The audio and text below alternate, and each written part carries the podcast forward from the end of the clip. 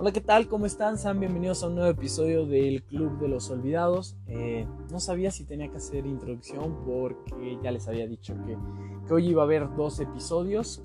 Me tardé un poquito más de dos horas, pero ya sabrán por qué me tardé un poquito más de dos horas. Pero estamos eh, listos para iniciar con, el episodio de hoy. El segundo episodio de hoy, en este viernes 2x1. Eh, para aquellos que digan, oye, ¿qué está pasando? ¿De qué habla?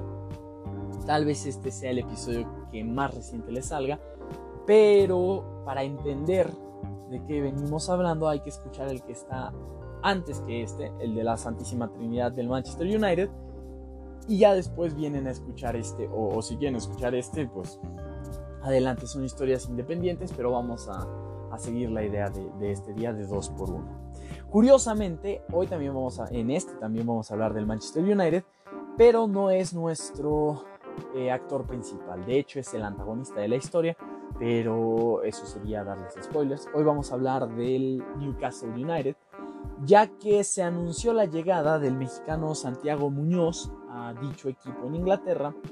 No llega al primer equipo, llega a una de las categorías sub, pero si demuestra el potencial que tiene y el talento que tiene, probablemente llegue a ascender al primer equipo, ¿no?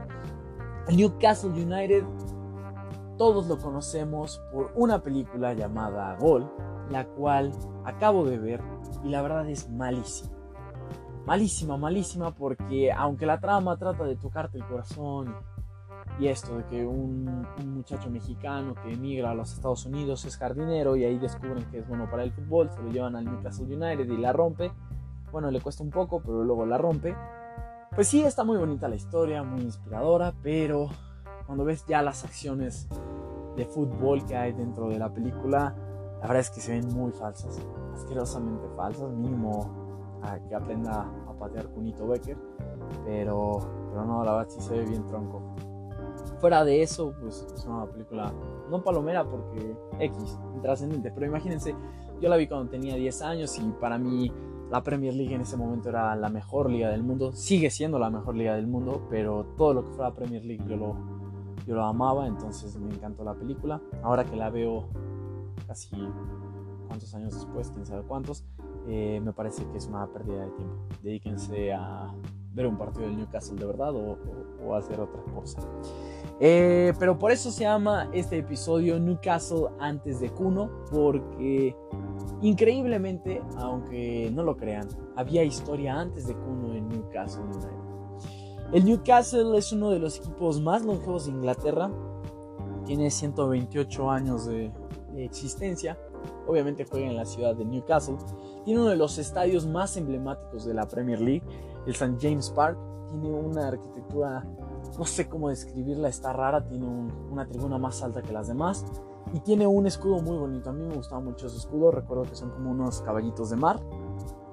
Y nada, ¿no? Pero ahorita que que me puse a investigar del equipo, la verdad es que como sus colores lo dicen, blanco y negro, es un equipo bastante, bastante gris. La última vez que ganó no la Premier League, sino la primera división de Inglaterra fue en 1927. O sea, estamos a nada de que cumplan 100 años de sequía en cuanto a la mayor eh, categoría inglesa se habla. Pero bueno, este, no crean que siempre fue así. De hecho, Hubo una época en la que el Newcastle tuvo un equipo que era conocido en Inglaterra como The Entertainers, los entretenedores. Vamos a, descubrir la historia de estos, estos muchachos que estuvieron a nada de darle al Newcastle ese tan anhelado triunfo en la máxima categoría del fútbol inglés. Damos por comenzado así el episodio de hoy. Newcastle antes de Cuno. Tenemos que viajar al año de 1992, concretamente a febrero. Newcastle acaba de correr a su entrenador, el argentino Osvaldo Ardiles, leyenda del Tottenham Hotspur, quien está dejando al equipo en una posición comprometedora, ¿no? Están en la segunda división, peleando por no descender a la tercera división. Además de eso, tenemos que agregarle que el equipo está casi, casi en la bancarrota. Entonces, la situación es muy arriesgada y se necesita un bombero. La directiva decide pedirle el favor a Kevin Keegan, uno de los mejores futbolistas que ha dado Inglaterra para el mundo, campeón de Champions, campeón del el Balón de Oro, leyenda de Liverpool y quien ya había jugado en el Newcastle en los últimos dos años de su carrera. Keegan toma al equipo y logra darle vuelta a la situación, logra que el equipo permanezca en segunda división y entonces él decide empezar a trabajar con el equipo que tiene. Increíblemente, para la temporada siguiente, el equipo que había terminado en la posición número 20 gana los primeros 11 partidos de la temporada. De ahí nadie lo pudo detener. Consiguen el ascenso directo, hicieron 96 puntos, 8 más que el segundo equipo que ascendió, que era el West Ham, y con eso dieron fin al exilio de 4 años que tenían los Toons o Magpies, como quieran decirles, de la Premier League, que en ese momento ya era la Premier League, ya había sido establecida como la Premier League, regresan tras cuatro años de ausencia. Y en su primera temporada deslumbran por completo a la Premier League. Terminan terceros, anotando 82 goles, de los cuales 34 fueron obra de su delantero estrella, Andy Cole. Andy Cole es el, apodito, es Andrew Cole, no suena más bonito, Andy Cole. ¿Por qué es que la Premier League queda sorprendida ante este equipo? Bueno, porque la filosofía de Keegan era básicamente atacar, atacar, atacar. Era este tipo de entrenador que cuando metía un gol su equipo no se echaba para atrás y decidía buscar el segundo, buscar el tercero, buscar golear, buscar ganar. La mejor defensa es el ataque, ¿no? Entonces este equipo tenía una gran movilidad al ataque, una gran dinámica, lograban moverse y conseguir los espacios necesarios para pases precisos, letales, que podían ayudarte. Y una de las grandes virtudes, lo cual yo también veo en el, vamos a hacer un paralelismo con la actualidad, el River de Marcelo Gallardo, los laterales fungían como atacantes. Pero no vamos a hablar de táctica, para eso están otro tipo de personas. El caso es que este Newcastle atacaba, atacaba y atacaba. El tercer lugar que habían obtenido en su campaña debut dentro de la Premier League les dio la posibilidad de jugar la Copa UEFA, lo que ahora conocemos como Europa League, y parecía que el Newcastle iba a tener una temporada debut de Cenicienta igual a la que tuvo en la Premier League. En la primera fase eliminaron a Lamberes de Bélgica con un aplanador 10 a 2 en el marcador global, pero las cosas no fueron tan buenas cuando se toparon con un equipo de jerarquía, es decir, el Athletic de Bilbao de España, el cual les dio bastante batalla y terminó empatando 3 a 3 el marcador global, pero avanzaron de fase gracias a los goles de visita que habían conseguido en St. James Park, por lo que la fantasía o odisea europea del Newcastle terminó rápido y con un golpe en seco. Hablando de golpes en seco, el Newcastle iba a recibir otro, pero este en enero de 1995, cuando el Manchester United se llevó por 7 millones de libras, cifra récord en ese entonces, al delantero estrella del Newcastle, Andy Cole, y casi casi les propinó un golpe que los dejaría tumbados, ya saben, un knockout o un gancho al hígado, y parecía que así iba a ser. Incluso los aficionados le recriminaron a Kevin Keegan el por qué había vendido al jugador.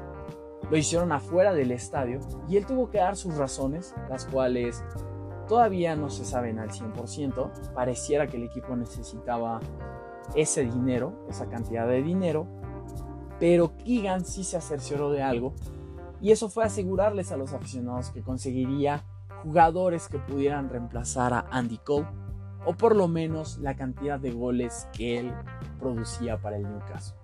Por eso es que llegaron al equipo jugadores como Liz Ferdinand, David Ginola y Saka Wilps, este último era el portero, pero ellos llegaron con el dinero que se obtuvo de la venta de Andy Cole.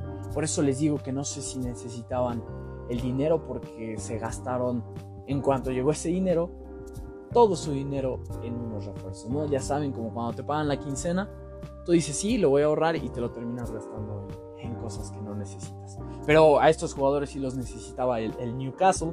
Y de hecho estos jugadores fueron determinantes para la que sería la temporada más importante en el tiempo que estuvieron juntos los entretenedores del Newcastle, mejor dicho, The Entertainers of Newcastle, perdón por el asunto inglés, ya me parezco a la embajadora de, México en, en Reino Unido.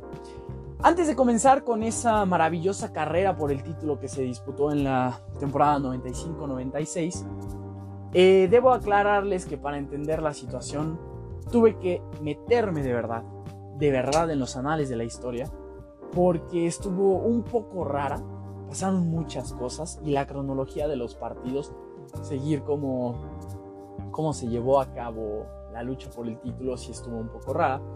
Por lo que voy a tratar de ser concreto, voy a omitir algunos eventos importantes, pero una vez que haya terminado eh, de contarles la historia, los voy a mencionar para que no se me, se me pierdan, ¿va? Vamos al, al inicio de la temporada de la Premier League de 1995-1996. El Newcastle, contra todo pronóstico, tras la salida de su delantero estrella, gana 9 de los primeros 10 partidos de la temporada, lo cual sirve para que se ponga como líder solitario. Y para Navidad, los juegos de Navidad que en Inglaterra son toda una tradición, el Newcastle tenía 10 puntos de ventaja sobre su más cercano perseguidor, que era el Manchester United. El problema es que el primer juego después de Navidad, o sea en Boxing Day, fue contra el mismo Manchester United. Y los Red Devils vencieron 2 a 0 a los Toons o Magpies, como les quieran decir, y recortó la distancia a 7 puntos. ¿Por qué digo que este fue el partido que hizo el punto de inflexión en la contienda por el título? Porque aunque todavía había cierta distancia, el Manchester United se dio cuenta de algo.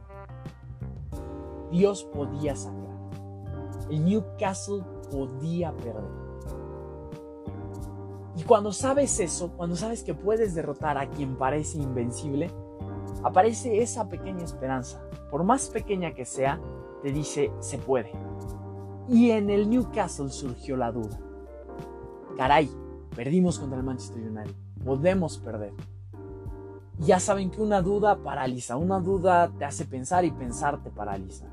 Puedes perder al amor de tu vida, puedes fallar un penal, puedes, puedes mil cosas si te pones a dudar. Yo pienso en las dudas como en el penal de Bastian Schweinsteiger contra el Chelsea. Va corriendo, se detiene, como que dice, falla y el Chelsea gana la Champions. Entonces el Newcastle dudó y el United vio que tenía la oportunidad. Pero esto no sucedió de inmediato, porque el Newcastle, después de perder contra los Red Devils, de hecho ganó los siguientes cinco partidos y aumentó su ventaja a 12 puntos, ¿no? Parecía que esto ya pues sí, ¿no? El arroz ya estaba prácticamente cocido. Y además dijeron, ¿sabes qué? Voy a fichar a dos delanteros más, dos jugadores que puedan generar más goles. Y así llegaron al equipo David Batty y el colombiano Faustino Aspirilla, que venía del Parma, que era en ese entonces uno de los equipos sensación del mundo. Y la verdad, Faustino era muy, muy, muy buen delantero. De hecho, en su debut le ganaron 2-1 al Middlesbrough pero después de eso fue cuando empezaron los problemas para el Newcastle porque el equipo se cayó. En ocho juegos solo ganaron dos, perdieron seis. Entonces la situación se puso muy, muy, muy peligrosa. Pero llegó marzo y con él una oportunidad de oro para el Newcastle. Recibía en su casa al Manchester United y todavía le sacaba cuatro puntos de ventaja. Si le ganaba, prácticamente podía asegurar un poco el título porque se ponía a 7 a falta de dos meses y medio de competencia. El partido fue avasallante por el Newcastle, toda la primera parte estuvieron encima y encima y encima del United, pero la portentosa figura de Peter Schmeichel evitó que cayera el gol. Al medio tiempo lo analizaron y dijeron, ¿sabes qué? Vamos a seguir así, va a caer el gol, va a caer el gol. Y sí, cayó el gol, pero del Manchester United. Eric Cantona al minuto 51 marcó el gol definitivo y el cual reducía la ventaja que llegaron a tener de 12 puntos a un solo punto. Parecía que el Newcastle estaba herido de muerte. Había recibido en marzo una apuñalada, tal como lo había recibido Julio César miles de años antes, pero no estaban muertos. ¿Por qué no estaban muertos? Porque aún tenían un as bajo la manga. Y ese as bajo la manga era que tenían dos partidos menos que el Manchester United. Esto significaba que podían recuperar la cima y podían recuperar la ventaja sobre los Red Devils. Y así es como llegamos a abril, el mes en el que el Newcastle tenía que jugar los dos partidos pendientes y en el mes en el que se definiría el título. El 3 de abril tuvo que pagar el primero de esos juegos. Fue en Anfield ante el Liverpool. Newcastle se puso dos veces arriba en el marcador, pero terminó perdiendo el partido 4 a 3 con un gol en el último minuto.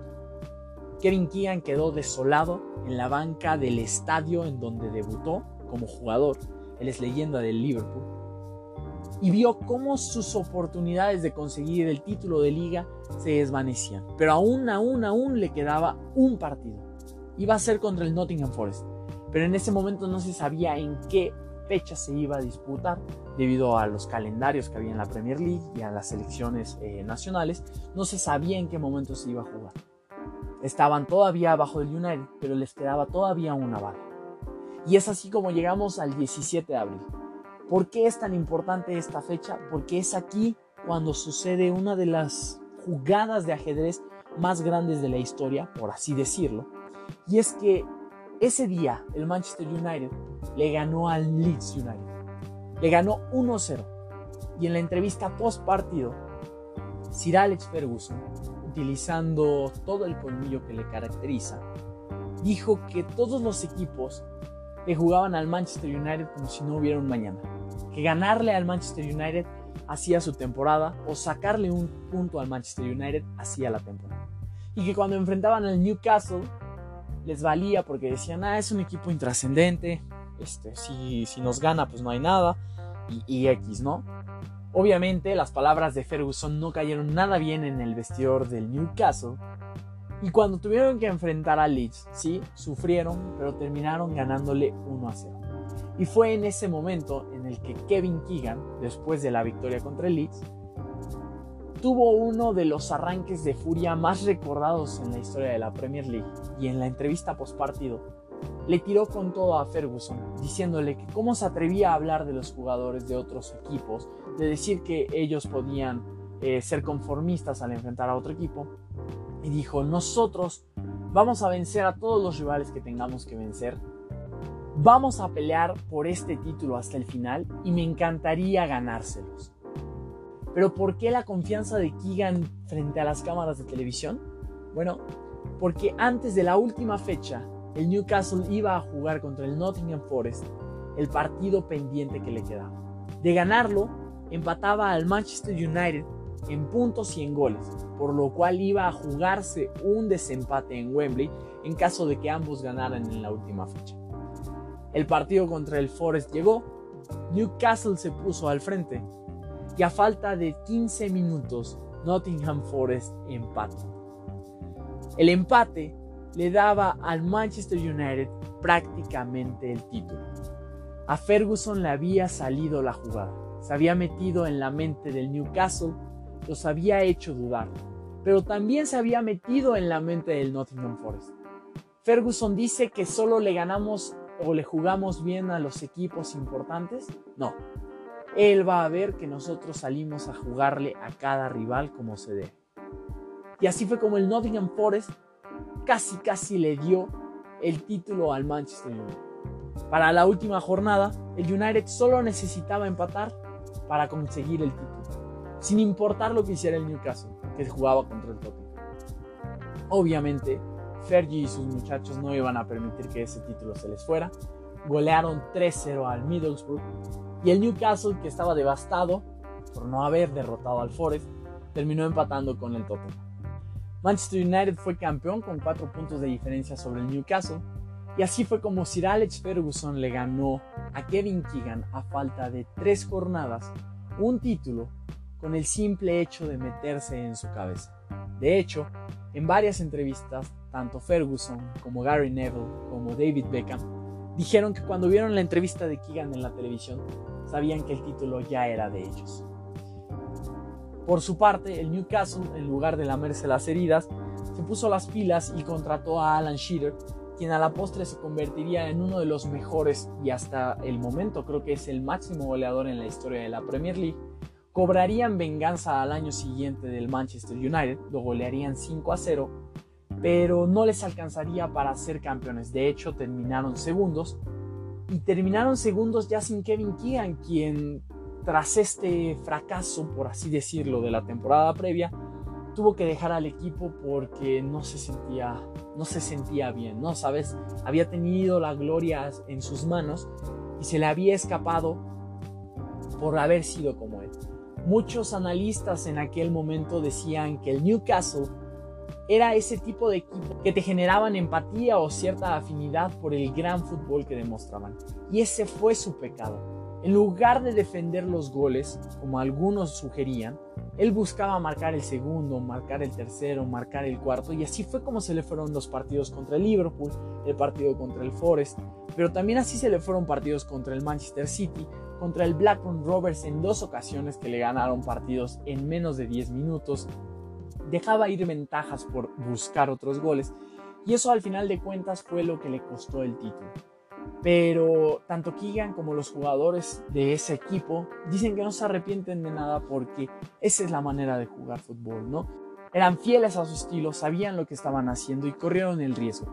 Y ese equipo hasta la fecha en Inglaterra sigue siendo el candidato número uno cuando se habla del campeón sin corona. ¿Saben? Aquel equipo que tú dices, wow, de verdad, tenían que ser campeones. Demostrándonos que es una falacia aquella frase que dice, que del segundo lugar nadie sabe.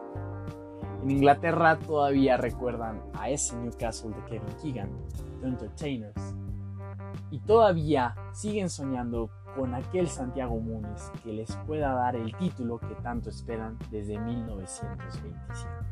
Tal vez sea nuestro compatriota el que se encargue de darle el título al Newcastle en algún universo, tal vez no, pero eso solo lo sabremos con el paso del tiempo. Espero que les haya gustado la historia. Espero que no vean la película de Gol. Y espero que empiecen a ver un poco más la Premier League porque siento que la temporada de este año va a estar muy buena. El Newcastle pues está mal como siempre, pero si nuestro compatriota llega a debutar en el primer equipo, yo voy a ser el primero en conseguir la playera de los Magpies o The Tombs, no sé cómo les digan. Bien, bien, bien. Por cierto, este la siguiente semana todavía no tengo el tema del cual vamos a hablar, pero ya veremos. Eh, si no, pues ahí busco qué hay. Pueden escribirme, decirme qué onda. Y pues nos vemos.